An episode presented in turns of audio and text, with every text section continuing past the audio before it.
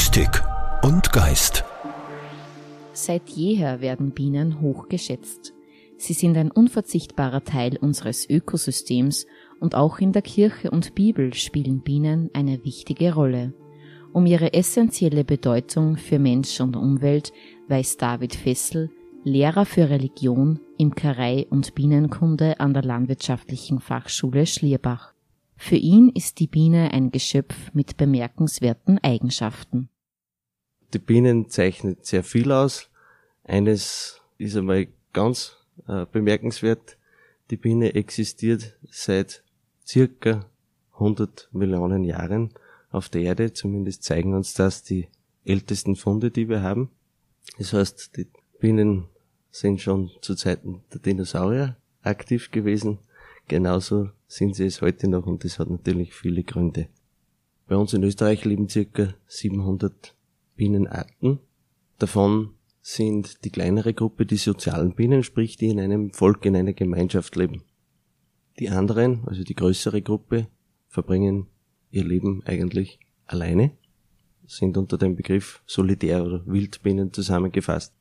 Die sozialen Bienen, also die Honigbiene, wie wir sie kennen, aber auch die Hummeln leben in einem Volk, in einem Staat miteinander und schauen sich Zeit ihres Lebens eigentlich drauf, dass es der Gemeinschaft gut geht.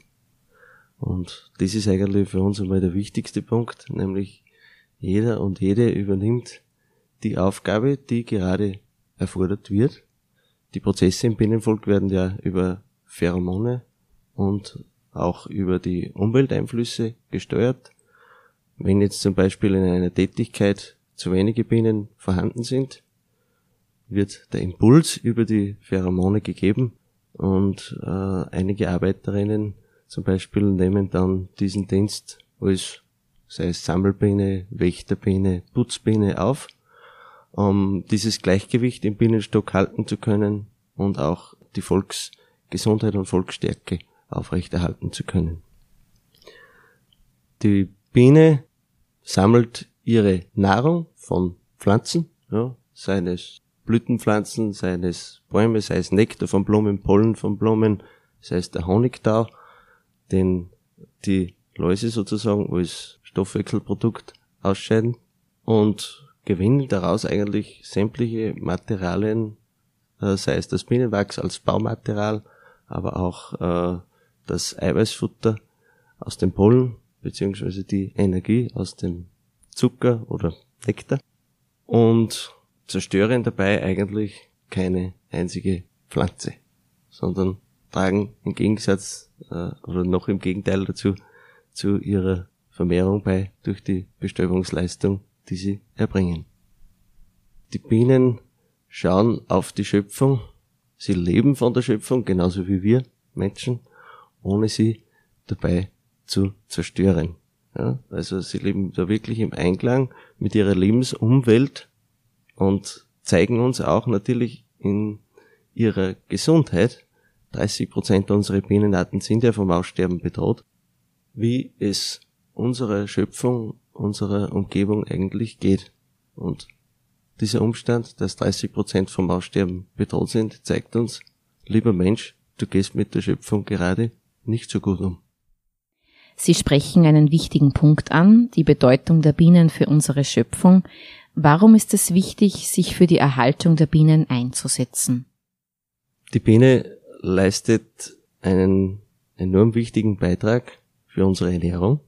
Einerseits aufgrund der Bestäubungsleistung, andererseits natürlich auch aufgrund der Produktpalette, die sie uns liefert und die aus unserem Alltag, aus unserem Leben nicht wegzudenken ist, auch viele Produkte, die, sagen wir mal, unsere Gesundheit dienen, werden aus Erzeugnissen der Imkerei gewonnen. In jeder Hausapotheke kann ich einen Großteil an dem, was ich brauche, aus den Erzeugnissen der Bienen decken.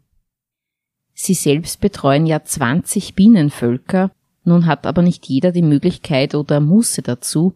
Was kann jeder Einzelne zum Schutz der Bienen beitragen?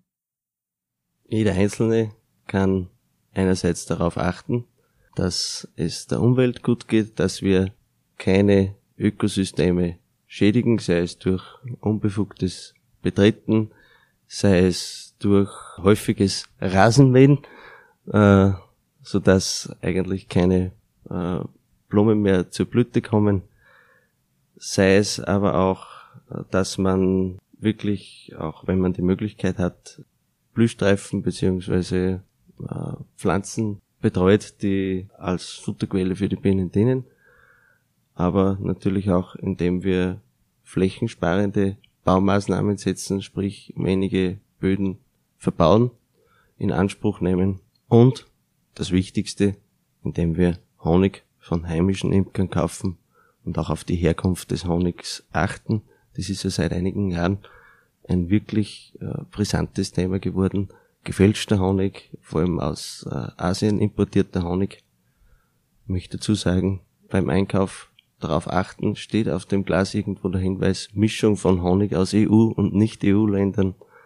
Äh, sobald dieser Hinweis oben ist, Finger weg davon. Denn, eines muss man auch sagen, mit importiertem Honig, sei er gefälscht oder nicht gefälscht, haben wir uns sehr viele Krankheiten importiert, zum Beispiel die amerikanische Fallbrut, deren Spuren im Honig vorhanden sind. Und wenn ich jetzt ein Honigglas nicht ausgespült in den Glascontainer werfe, es zerbricht, riechen die Bienen das, fliegen hin, holen sich den kontaminierten Honig ins Volk und die Krankheit damit nach Hause. Und das sind schon Krankheiten, da reden wir von solchen Gefahr, die zahlreiche Bienenvölker kurzer Zeit dahin raffen kann. Sie unterrichten ja nicht nur Imkerei und Bienenkunde, sondern auch Religion.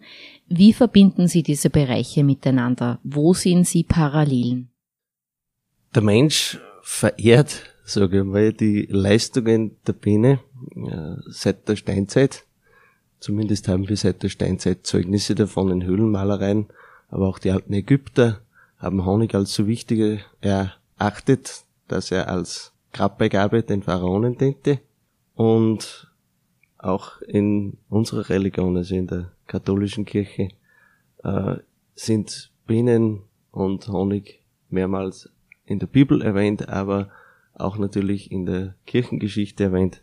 Johannes der Täufer soll von Heuschrecken und wildem Honig gelebt haben. Das lesen wir im Markus Evangelium. Und der Kirchenlehrer Ambrosius von Mailand soll als Kind von einem Bienenschwarm, der sich in seinem Gesicht niederließ, genährt worden sein. Er ist deshalb auch der Schutzpatron von uns Imkern. Auch heute können uns Bienen viel in unserer Religion zeigen, viel äh, zeigen, wofür ist Religion eigentlich da. Nämlich, dass wir uns gut auf unsere Gemeinschaft schauen, dass wir unsere eigenen Interessen zurückstecken und auf die gemeinschaftlichen Interessen oder darauf schauen, was brauchen meine Mitmenschen. Das ist eigentlich der, der größte Punkt. Und der zweite Punkt ist, dass wir aus der Geschichte der Biene lernen, wie gehe ich mit der Schöpfung um, um dauerhaft von ihr leben zu können, ohne sie dabei zu schädigen oder zu stören. Hm, vielleicht gehen wir noch näher darauf ein, was können wir, die Kirche, die Gesellschaft noch von den Bienen lernen? Bienen verschwenden keine Zeit an unnützen Dingen oder Befindlichkeiten und sie sind neugierig. Das heißt, sie sind ständig auf der Suche, wo ist etwas da, was uns als Nahrungsquelle dienen kann. Und wenn eine Biene jetzt, eine einzelne Biene, jetzt eine attraktive Nahrungsquelle findet, ja, es ist nicht so, wie wir Menschen vielleicht manchmal, dass wir dieses Geheimnis für uns behalten, sondern ihr erster Weg ist zurück nach Hause in den Bienenstock, um mit den anderen diese Freude zu teilen. Und damit wird eigentlich für die Gemeinschaft das Beste herausgeholt, denn nur viele Bienen können dann diese Quelle auch nützen und diese Vorräte sammeln und ich glaube, da können wir in gesellschaftlicher als auch religiöser Hinsicht am meisten lernen.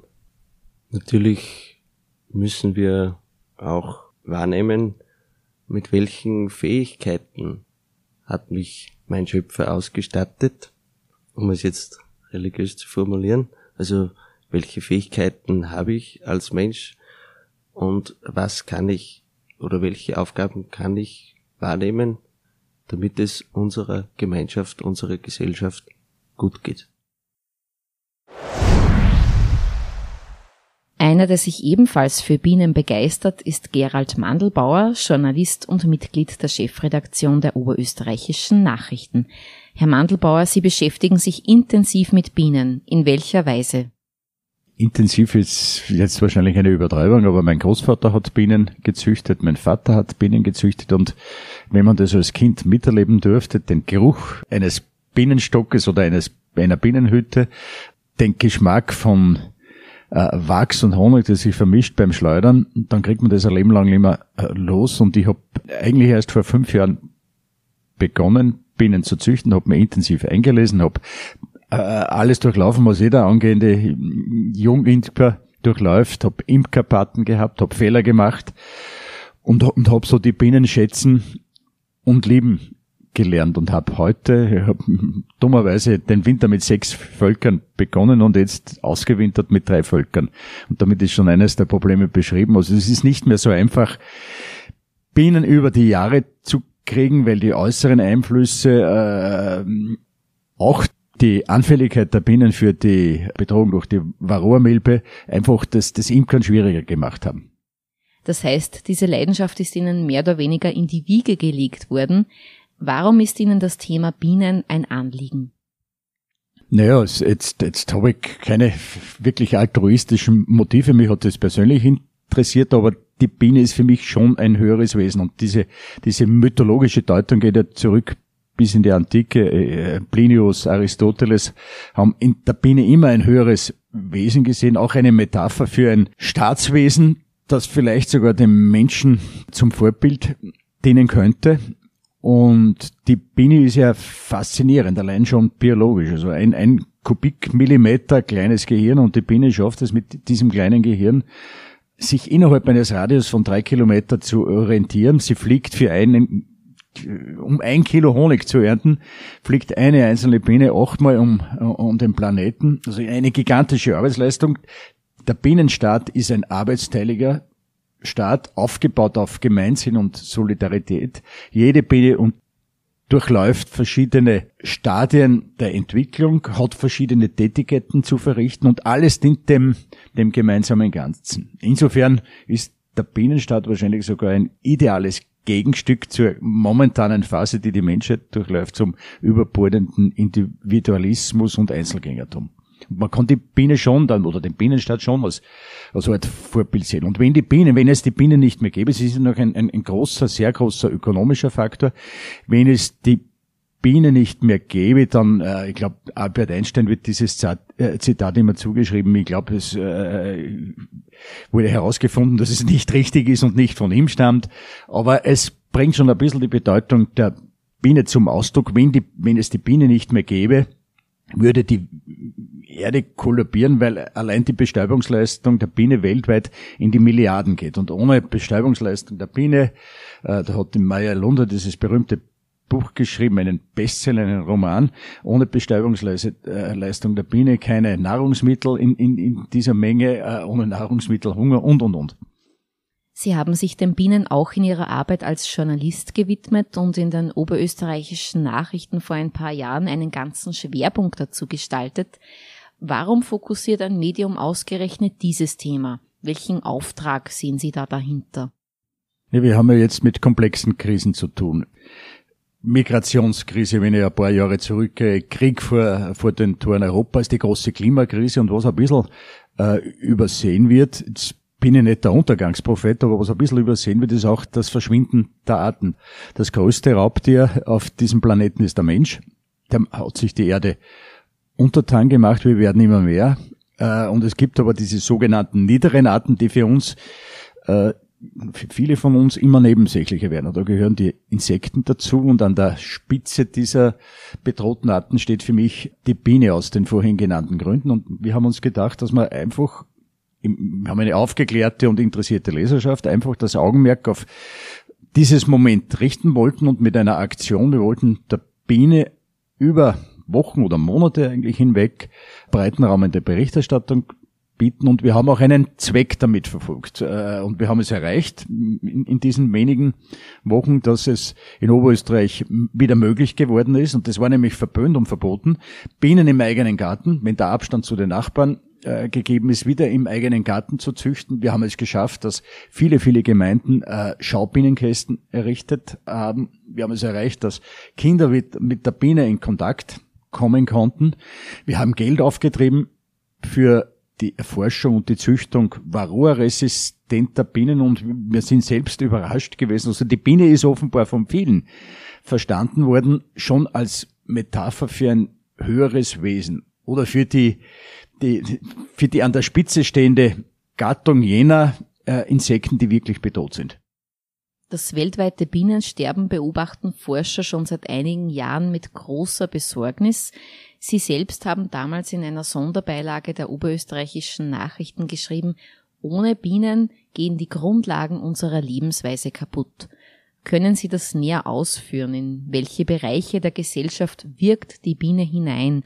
Und was würde passieren, wenn es keine Bienen mehr gäbe? Wir alle denken ja bei Bienen an den Ertrag, der auch mit dem Halten der Bienen verbunden ist. Die Biene liefert ja nicht nur Honig, sie liefert auch Pollen, sie liefert Wachs, Sie liefert äh, Gelee Royal, sie liefert Propolis, aber das vielleicht Wichtigste wird von vielen Leuten übersehen. Sie bestäubt unsere Natur, unsere Obstbäume. Und ohne diese Bestäubungsleistung würde der Ertrag rapide zurückgehen. Das führt so weit, dass in den USA, und die Amerikaner sind da wie in vielen Dingen einfach äh, viel radikaler im Umgang, auch im Umgang mit der Natur und im Umgang mit, in diesem Fall im Umgang mit Bienen, dass also die Bestäubungsleistung ökonomisch viel, viel bedeutsamer ist als der Honigertrag. Und dort äh, ist es ein immenses Geschäft, die großen Mandel und Orangenplantagen zum Beispiel in Kalifornien bestäuben zu lassen. Und äh, wie machen die Amerikaner das? Da gibt's diesen äh, großartigen Film vom Schweizer Filmemacher Imhof, äh, Mordenhane, Sie laden die Bienen auf Trucks und führen diese Trucks, stellen diese Trucks in die Mandelfelder. Und am Ende des Jahres bleiben kaputte, zu Tode gerackerte Bienenvölker über, schwarze Stöcke und ein schwarzer Stock, ein dreckiger Stock, ist der Albtraum jedes Imkers, das ist den Amerikanern wurscht. Äh, sie stellen also diese Bestäubungsleistung über alles um den Preis, dass dort die Bienen ausgezehrt und ausgemergelt am Ende der Saison,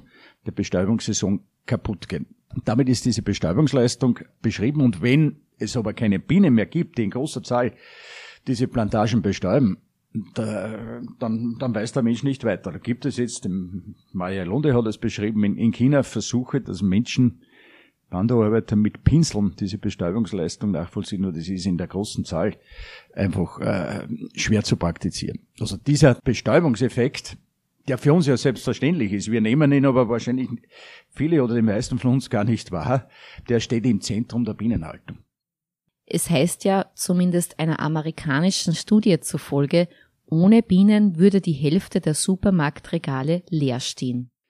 Ich weiß nicht, ob es so dramatisch kommt und ich glaube auch daran, dass die die Menschheit immer stark ist im Reagieren auf, auf äh, solche absehbaren Entwicklungen, dass es Gegenbewegungen gibt und äh, dieses Bewusstsein für äh, den Wert und die Bedeutung der Bühne, Biene, das ist schon gestiegen. Also es wird meiner Meinung nach nicht zu dieser dramatischen Entwicklung kommen. Es gibt auch ganz wichtig anzumerken, ja auch eine gesteigerte Bienenpopulation. Also Berichterstattung wie unsere führt dazu, dass mehr Leute imkern.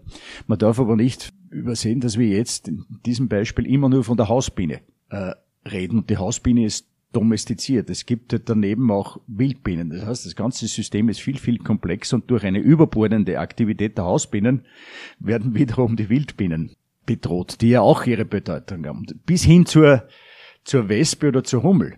Und das alles zusammen beschreibt die Entwicklung, die dieser Planet genommen hat. Und darauf äh, muss man, glaube ich, achten und, und man muss auch Vorsorge treffen, dass es nicht zu diesen apokalyptischen äh, Szenarien kommt. Ich bin aber sehr zuversichtlich. Manche beschreiben das Imkern ja als meditativ. Was bewirkt das Imkern bei Ihnen persönlich? Naja, ich, ich habe also eigentlich die, die extreme Gegenposition eingenommen und nehme sie nach wie vor äh, weiter ein. Jene des Journalisten, der also praktisch von von einem Moment zum anderen lebt und ständig mit neuen Impulsen konfrontiert ist und äh, permanent unter Strom steht. Und die Biene ist wahrscheinlich das exakte Gegenstück. Es gibt es, äh, es gibt sogar Managementliteratur, die sich am Bienenstaat und am Verhalten der Bienen orientiert. Die Biene ist nicht so wie der moderne Mensch permanent in ihrer Aufmerksamkeit unterbrochen oder abgelenkt, sondern die konzentriert sich auf eine Tätigkeit. Das führt so weit, dass man nennt das Blütenstätigkeit, dass eine Biene, die einmal eine Apfelblüte beflogen hat, nur mehr Apfelblüten befliegt, solange diese Apfelblüten ergiebig sind, auch wenn jetzt am Weg plötzlich die ergiebigeren Kirschen äh, zu blühen beginnen. Das heißt, sie konzentriert sich auf diese eine einzige Aufgabe und lässt sich von nichts anderem beirren. Das ist eigentlich vorbildhaft für uns Menschen, weil wir alle wissen, wie wir durch E-Mails, durch, durch Telefonate, durch sonstige Aktivitäten abgelenkt werden und eigentlich etwas verloren haben. Und das zeichnet das Imkern aus, dass man sich wirklich äh, konzentrieren kann auf eine bestimmte Tätigkeit. Dann haben, hat uns die Biene etwas voraus mit ihrer inneren Ordnung. Alles ist, und das möchte man sich oft wünschen, jetzt auch als Bürger, wenn es, äh, gerade Corona liegt hinter uns, wenn es und drüber geht und alle oder verschiedene gesellschaftliche Gruppen in verschiedene Richtungen strömen, die Biene ist ausgerichtet auf ein Ziel. Es gibt eine Königin, es gibt einen Staat und jeder hat in diesem Staat seine Aufgabe und die erfüllt er unverrückbar und unbeirrbar. Oder das Phänomen der Volksteilung. Also Bienenvölker vermehren sich, indem die Bienen schwärmen. Und alleine Bienen schwärmen heißt, äh, die Bienen beweisen Mut. Sie ziehen aus dem geborgenen Heim, dem, dem Bienenstock aus und wissen noch nicht wohin. Sie hängen sich am nächsten Baum fest. Dann werden Kundschafterinnen ausgeschickt, die suchen dann nach neuen nach neuen äh, möglichen Heimen, Höhlen, äh, Höhlen in Bäumen, in, in, in, in, in Felsen, wo auch immer. Und dann findet eine demokratische, und das ist eigentlich perfekte, ein Abbild einer perfekten Demokratie, dann findet eine demokratische Abstimmung darüber statt. Es werden weitere Binnen nachgeschickt, welche dieser potenziellen Behausungen denn wirklich jetzt die richtige und die passende ist. Also eigentlich ein perfekter Staat, und das hat schon Aristoteles so beschrieben, wäre eine Etapher dafür, wie sich auch die Menschen organisieren äh, könnten sollten. Mystik und Geist. Präsentiert von der Katholischen Kirche in Oberösterreich.